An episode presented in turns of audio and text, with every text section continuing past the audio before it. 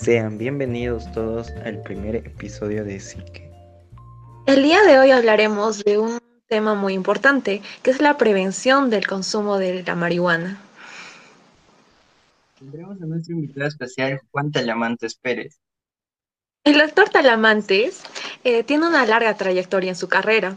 Como bien sabemos, eh, actualmente es psicólogo graduado de la Universidad Autónoma de Nayarit.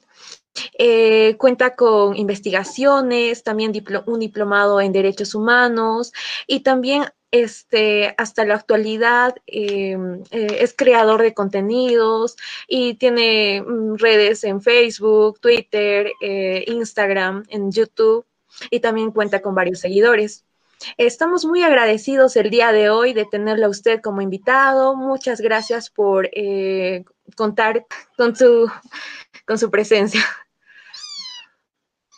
Muchísimas gracias por la invitación. Este, quiero pensar que están condicionando esos gatitos, este, están llevando a cabo todo este conocimiento adquirido durante sus clases de conductismo. No, muchachos, muchas gracias por invitarme a su podcast y más sobre este tema tan relevante y tan en tendencia en la actualidad como es el consumo de drogas y más allá, pues la prevención, que justamente son asuntos que se deben de tratar desde la psicología social y más allá de eso, desde la psicología comunitaria por todas las estrategias, herramientas y recursos con los que podemos llegar a contar, y en este caso recursos teóricos, para poder dar una mayor visibilización al problema y justamente atacarlo de raíz. Em, doctor Talamantes, darle la bienvenida. Bueno, yo voy a dar mi opinión y mi punto de vista.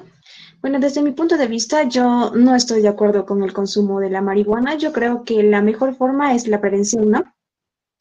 ¿Por qué? Porque esto acarrea eh, consecuencias negativas. Por ejemplo, el consumo de la marihuana llega a afectar lo que es eh, el cerebro, para ser más exactos, lo que es la parte del aprendizaje, la memoria, y a veces, muchas veces influye mucho en lo que son en la toma de decisiones y en las emociones, como usted lo manifiesta hay drogadictos que consumen alcohol, que muchas veces eh, tienen situaciones em, personales o emocionales que no, logran manejar adecuadamente, ¿no? Entonces, por tanto, yo creo que prevenir o motivar a las demás personas a que no tengan este consumo, pues es vital.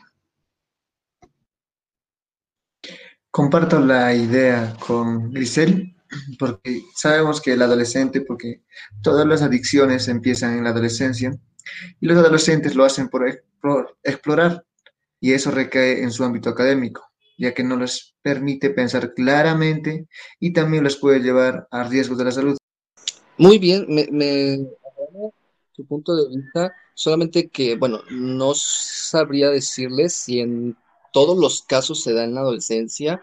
A mí me ha tocado eh, trabajar con niños de 8 o 7 años que ya tienen problemas de adicción. He visto personas ya adultos, 30, 40 años, que comienzan debido a, problemáticas económicas, problemáticas este, familiares, a este consumo desmedido.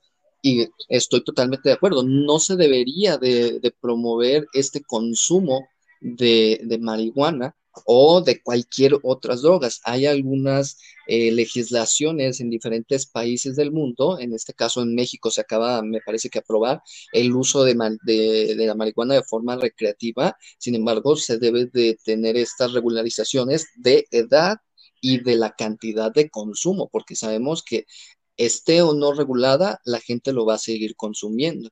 Y si es importante esta parte de la psicoeducación desde temprana edad, desde kinder, desde este, la primaria, que se les hable sobre los riesgos que se ponen, pero hacer estas clases de manera significativa. Es conocer cuáles son los conflictos en los que te vas a enfrentar y conocer estas consecuencias. En la actualidad es muy muy frecuente la decisión de tal vez consumir o no consumir y, y esto se plantea a diario por todo tipo de personas, Pienso que la marihuana es una droga, por lo tanto no es para nada inofensiva como muchos quieren identificarlo.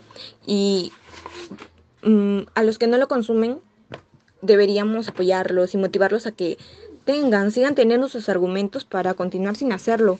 Y tal vez a los que sí lo están consumiendo, darle opciones para poder abandonarlo o reducir su consumo. Y claro, si es que no tuviésemos esto, tener criterios, ¿no? Para saber consumirlo con los menores riesgos de nuestra salud. Las personas allegadas a nosotros y a las personas que consumen marihuana son un pilar fundamental para la prevención. Creo que más que nada tienen un papel que debilita estos factores de riesgo y actúan como, como factor protector con tal de más que nada sentirnos o hacernos menos vulnerables ante las situaciones de riesgo que se nos presentan día a día. Por supuesto, eh, esta parte de la prevención se tiene que empezar desde políticas públicas, desde pues, los altos niveles, ¿no? En cuestión del gobierno, porque veamos, hay tendencias, hay estadísticas que apuntan a que la pobreza muchas veces orilla al consumo de, drogas.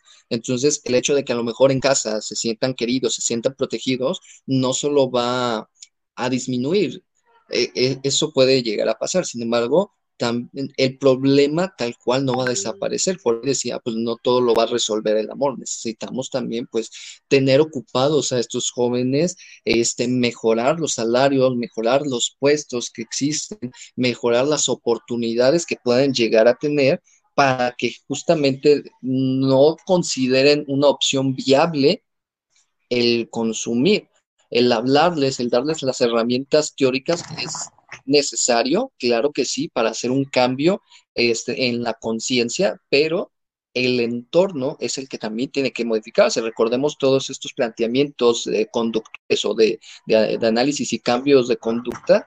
Si el sujeto vuelve al mismo escenario y no ha cambiado, por más que nosotros hayamos trabajado con esa persona, va a volver a caer, a recaer.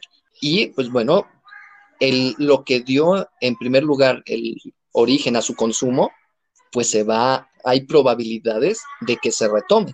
Doctor Talamantes, estamos muy de acuerdo con todas las cosas que nos está diciendo. Eh, agradecemos eh, y apreciamos mucho todo lo que nos cuenta sobre sus experiencias, sobre sus apreciaciones. Agradecemos su presencia el día de hoy.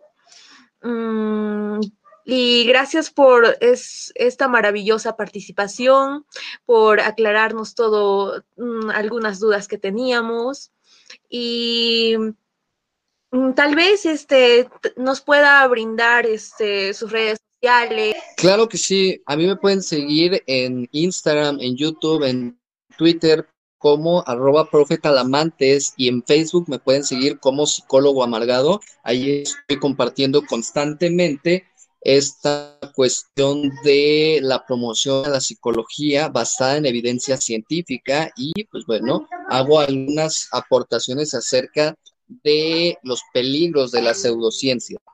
De nuevo agradecerle por su participación aquí y también agradecerle a todos los que están escuchando este podcast y recordarles que aquí en Psique les damos información verídica y buena.